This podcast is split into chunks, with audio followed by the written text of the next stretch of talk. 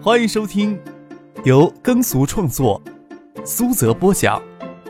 喜马拉雅 FM 出品的小说《重生之官路商途》，精彩继续，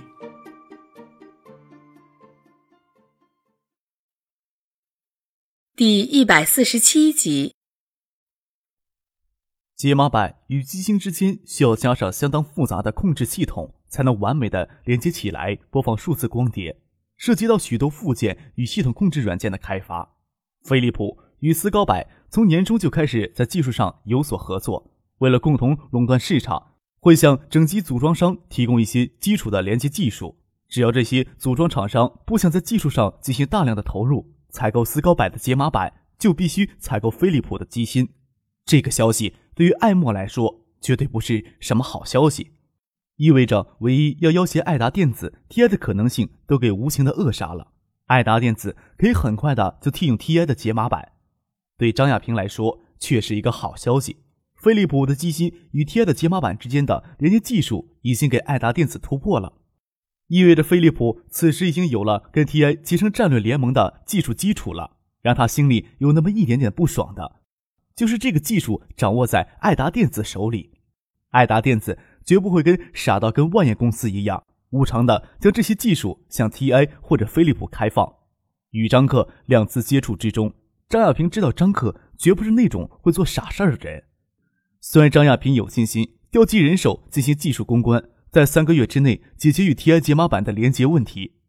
但是索尼同样能够做得到。三个月的时间是何等的宝贵。只要飞利浦抢先一步跟 TI 结成战略联盟，日后只有像新科电子这样有技术实力的集团，才有能力摆脱他们共同设立的技术堡垒。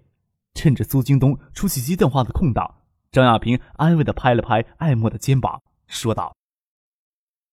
只怕爱达电子在推出他们的第一款产品之前，就跟 TI 勾搭上了。张克这个人，你没怎么接触过，接触之后呀，就知道这个人太厉害了。”滴水不漏，不然这次的会谈怎么可能有整机厂商的位子呀？艾默有些伤心，用他那蹩脚的普通话问张亚平：“中国人喜欢并不言诈，所谓的原型机，总要亲自看过才能确信。”张亚平心想，艾达不会拿这个下三滥的手段来唬人的，当然也相信眼见为实。虽然坐了几个小时的车，都有些疲惫。但此时哪还有休息的心情呀？等苏京东走回了房间，就直接提出要去爱达电子跟张克、陈信生会合，顺便参观一下爱达刚刚研发出来的原型机。这是意料之中的事情。苏京东还是在张亚平、艾摩面前拿出手机跟张克联络了一下，当即答应立即请宾馆安排车送他们一起去成山路的元器件分公司。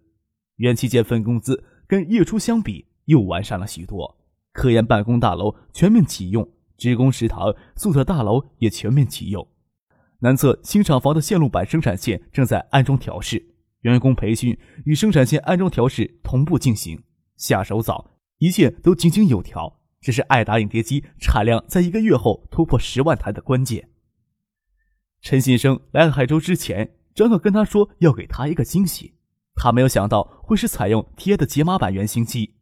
影碟机市场的壮观已经可以预见了，而且前期都集中在中国。陈先生被授权处置所有与这个新兴市场相关的业务，对于他来说，目前最主要的就是与斯高柏谈妥解码板的市场分割。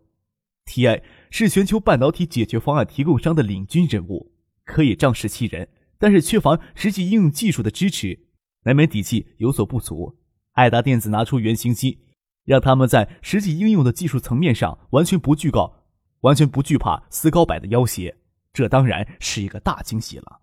他在仔细调研原型机的性能之后，当即决定提高此行的预期目标，一定要跟斯高柏平分解码板的市场才算成功。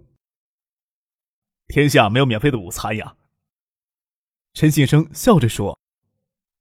我也不奢望艾达能将原型机的技术免费向 TI 开放。”我也不得不承认呀，得到艾达的原型机技术，TI 可以节约一些时间。我们想做自己的机芯。张克往前走了几步，跟后面人拉开距离，压低声音，将他长久以来的意图告诉陈信生。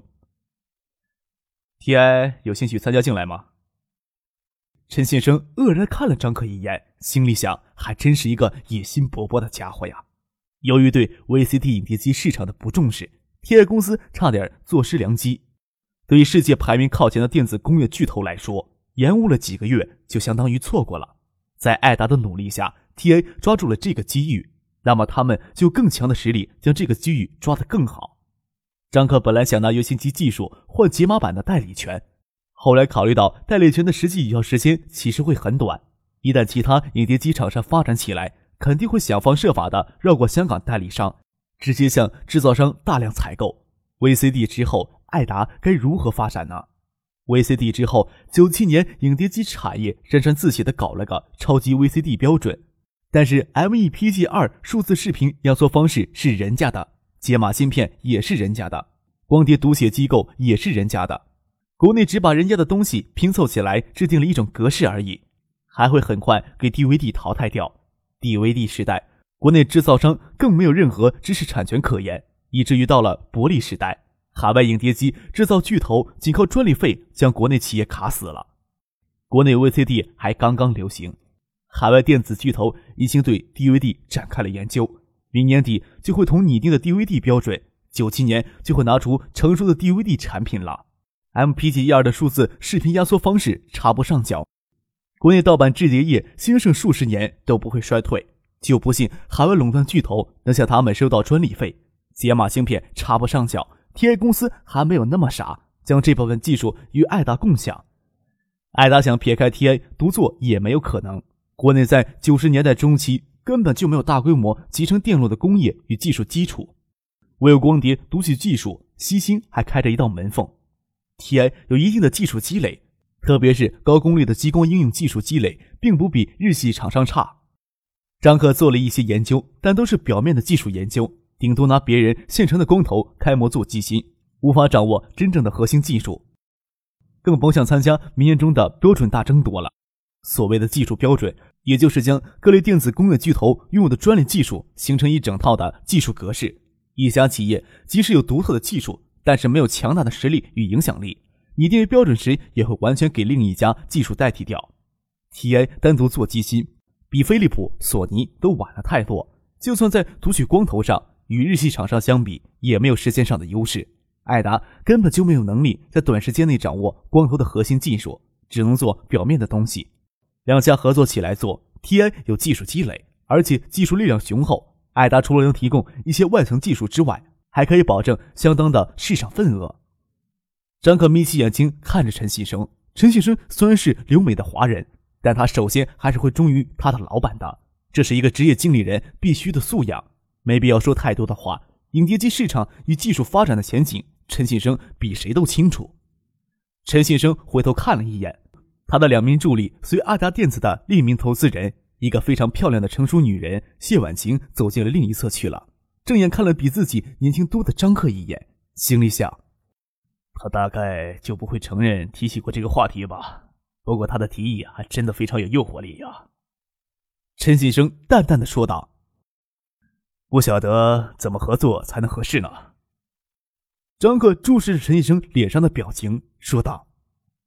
一年之前呀，TI 公司对光碟读取技术与解码技术都进行开发过，由于对影碟机市场前景的错误判断。”终止了相关的开发工作。虽然 TI 公司会很快重启解码技术的开发，但是光碟读取技术开发一直停顿不前，对吧？或许已经重新启动，而没有向外界透露。不过，我想 TI 的动作没有那么多。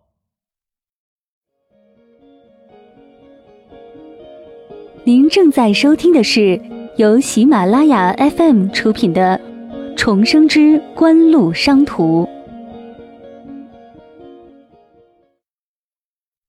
陈先生坦然一笑：“开发光碟读取技术，进而生产机芯，没有必要瞒着将是影碟机产业最大的整机组装商爱达电子。”说道：“的确没听说过总部有重新启动这方面研究的计划呀。”张克说道：“不进行进一步的技术开发，TI 沉淀下来的技术呀、专利呀，就会很快成为一堆作废的文件纸或者计算机里无用的档案了。” TI 公司将沉淀几乎要作废的技术专利拿出来，艾达也将目前掌握的机芯外层技术与原型机应用技术拿出来，组建一家合资公司，股份一家各占一半，谁也不占谁便宜。唯一的约束条件就是双方都不可以在合资情况下发展相关的技术了。双方都不能在合资公司之外发展相关的技术，意味着 TI 更看好未来的市场，只能对合资公司加大投入。TI 公司唯一能提出更多的技术资源，而艾达却可以提供更多的市场份额。至于控股权，是谁都想争夺的。张克提出一家一半，各不控股，表现出对未来市场的强烈信心。啊，看来你对此已经有过深思熟虑了。我会与 TI 总部沟通的。陈信生感慨了一声，轻叹地说：“哎，不得不说，你是一个野心勃勃的家伙，这点跟 TI 的董事长安吉波先生很像呀。”不管怎么说，影碟机元器件不是 TI 的主营业务。对于本打算放弃掉的技术，TI 不会有太大的贪婪。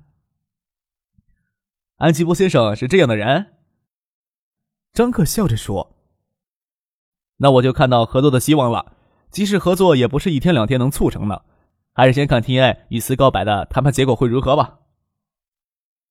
TI 的解码版原型机出乎预料的提前出现，让斯高柏公司的中国区代表很被动，他们几乎占据不到任何优势，而且还要面对半导体产业的领军巨头。张亚平不会偏帮斯高柏公司，他只想跟 TI 也敲定战略合作的关系，联合两家解码板供应商与飞利浦一起。给后来者设计技术堡垒才是他的此行目的。张克的态度明显偏向于 TI，但是表示会接受 TI 与斯高柏的最终谈判的协议，以两家约定的市场份额分别向两家采购相应比例的解码板，但要求两家在价格上提供优惠。艾默从张亚平那里知道，艾达从明年一月份起极有可能占到品牌影碟机市场的百分之四十的份额，也就是说了，斯高柏失去艾达这个大客户。也就失去了百分之四十的市场份额，除非放弃垄断价格与 TI 公司进行竞争。当市场只有两家供应商，竟然还要相互杀价，那大概就是所有人都无法理解的愚蠢之举。斯高柏不可能放弃垄断利润，那只有接受与 TI 平分市场的条件。爱达电子所需有解码板，一半向 TI 采购，一半向斯高柏公司采购。因为采购两家公司的解码板会造成额外的技术投入。两家公司都愿意开放一些的外层技术，帮助爱达公司进行控制系统方面的研发。而且，爱达电子向斯高柏公司采购解码板，将撇开斯高柏在香港的代理商。至于飞利浦与 TI 之间的合作基础，离不开爱达已经开发出来的原型机技术。但是，张可将原型机技术作为合资公司的谈判条件，张亚平万万想不到，爱达已经在此时就秘密谋求替代飞利浦的合作可能。成立合资公司对于 TI 来说，只是把即将淘汰并且停止研究的光碟读取技术专利拿出来给合资公司进行进一步的开发。而且合资公司另一个研究方向就是开发 TI 解码板在整机上的应用配套方案，这将促进 TI 生产解码板迅速得到广泛的应用。对于光碟读取技术，TI 方面没有太大的信心，毕竟落后于飞利浦与索尼、先锋等日系厂商太多了。但对于解码板的配套方案，TI 就迫切多了，不然他们的解码板除了卖给爱达电子，将找不到别的厂家。就算与斯高柏签下均分市场的秘密协议都没有用了。TI 总部很快就给了回复，并授权陈信生与爱达电子草签合作意向书，对外宣布是各投入一百万美金进行影碟机整机技术的开发，各占百分之五十的股份。张亚平非常想飞利浦也能参与到合资公司。以便由合资公司研发的整机技术方案是以飞利浦的机芯为基础的，他哪里想到合资公司有挂羊头卖狗肉的险恶用心呀？张克哪里会让飞利浦参与进来呀？VCD 影碟机暴力机差不多还有一年半的时间，就算合资公司在这段时间里拿出合格的机芯来说，也无法跟飞利浦竞争了。最主要的还是削减爱达电子日后的生产成本，让爱达影碟机在市场走得更坚挺、更久远。其次。张克想利用合资公司这个平台，借助 TI 的技术优势，抓住 DVD 时代的尾巴，最好能在 DVD 标准定制前挤到一脚之地，让爱达电子有一个持续发展的强劲动力。合资公司的技术研究是同时向 TI、爱达电子开放的，对于 TI 来说可能微不足道，但是对于爱达电子来说意义却非同小可。这样，爱达电子有了八到十年的缓冲时间，就可能完全发展出自己具有竞争优势的核心技术。更何况跟 TI 有了第一次直接接触，接下来各种各样的机会就容易将 TI 拖下水了。张克并没有想在 VTD 机芯上与飞利浦竞争的意思，对于张亚平的心态也非常的清楚，最终形成的一种折中的协议。飞利浦向合资公司开放机芯的外层技术，但是合资公司前期只能研发基于 TI 解码板与飞利浦机芯的整机配套方案向外出售。